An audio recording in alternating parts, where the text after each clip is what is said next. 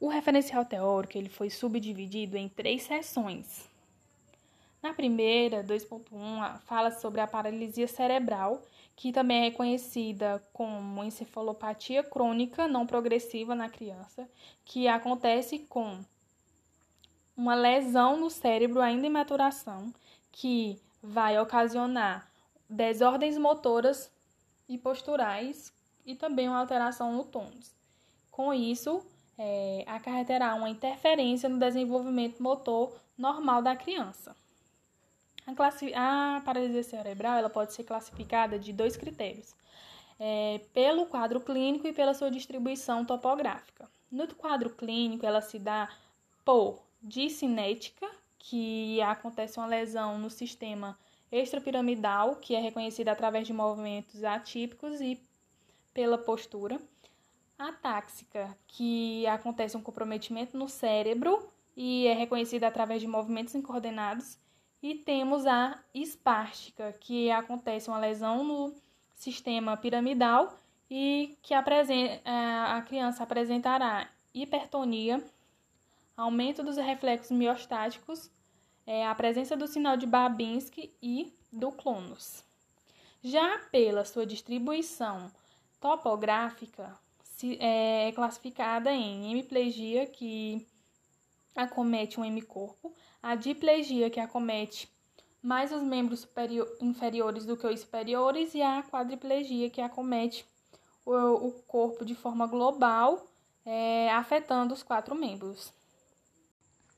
Já na seção 2.2, fala-se sobre os tratamentos fisioterapêuticos, que é uma ampla gama de recursos fisioterapêuticos que são utilizados como auxílio no tratamento do, da paralisia cerebral.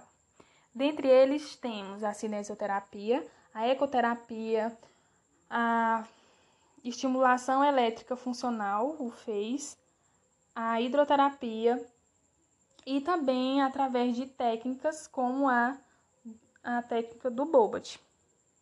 É, esses recursos, todos esses recursos, eles são utilizados para é, auxiliar na melhora da qualidade de vida da criança com paralisia cerebral, visto que a paralisia cerebral ela não tem cura.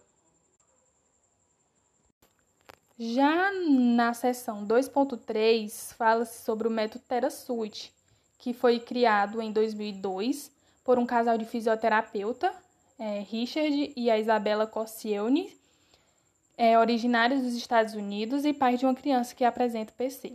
É, este método ele foi é, desenvolvido é, com inspiração na era espacial russa, onde os, os astronautas eles utilizavam vestes especiais para combater o efeito da, os efeitos negativos pela falta de gravidade. Então, ele foi desenvolvido para auxiliar na facilitação, na estabilização e também como suporte aos grupos musculares.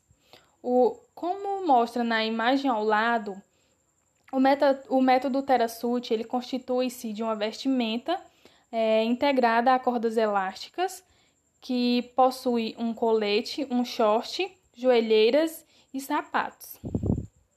É, esta veste ela tende a executar uma tração entre o tronco e a pelve e entre a pelve e os membros inferiores. O traje, associado à gaiola com elástico, que são utilizados na terapia neuromotora intensiva, tem como objetivo promover para a criança uma estabilização de tronco, uma facilitação para realizar os movimentos, tanto nos membros inferiores como nos superiores, é, proporcionando assim para a criança uma melhora na postura, na coordenação, no equilíbrio, na aquisição da marcha, na resistência muscular, na força e também para uma boa adequação do tônus. É, portanto, esse método ele consiste em exercícios intensos que vão de 3 a 4 horas por dia durante 5 dias na semana, com duração mínima de um mês. Na primeira semana, o objetivo é diminuir o tônus. Na segunda semana, o foco principal vai ser em ganhar força muscular. E na terceira e quarta semana, é, o objetivo é aumentar a resistência muscular e melhorar a postura, para assim a, a, a criança ela melhorar o seu nível funcional. Como critérios de inclusão, temos artigos publicados na linguagem portuguesa e inglesa, materiais de literatura que estejam disponibilizados nos bancos de dados, Lilacs, Cielo, PubMed e Google Acadêmico, que tenham quales com classificação de A1 a B3 e que sejam completos e gratuitos, publicados a partir de 2010. Como critérios de exclusão, materiais que fujam da temática, que não apresentem quales com classificação de A1 a B3, que sejam incompletos, pagos e que apresentam duplicidade nas bases de dados. E artigos não disponibilizados na íntegra e artigos que foram publicados antes de 2010. Como desfechos primário, pretende-se que se tenha avaliado, por meio da revisão de literatura, a eficácia do método TeraSuite no tratamento de crianças com paralisia cerebral através da revisão da literatura científica. E como desfechos secundários, com este trabalho, espera-se que se tenha verificado se os estudos sobre o método conseguiram observar a geração de controle motor, que se tenha observado se os estudos sobre o método conseguiram observar o aumento de força muscular, que se tenham é, identificado se os estudos sobre o método conseguiram observar geração de ajustes posturais, posturais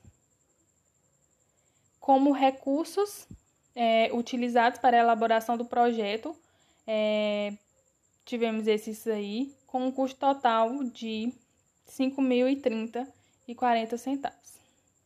Nosso cronograma de atividades realizadas para a elaboração do trabalho de conclusão de curso é, apresenta a coleta de dados que vão iniciar de agosto a setembro de 2021 e como defesa de trabalho de conclusão do curso em dezembro de 2021.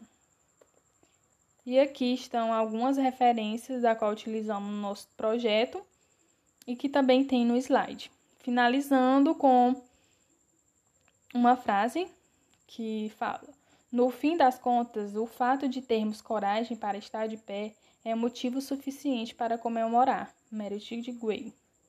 Obrigada.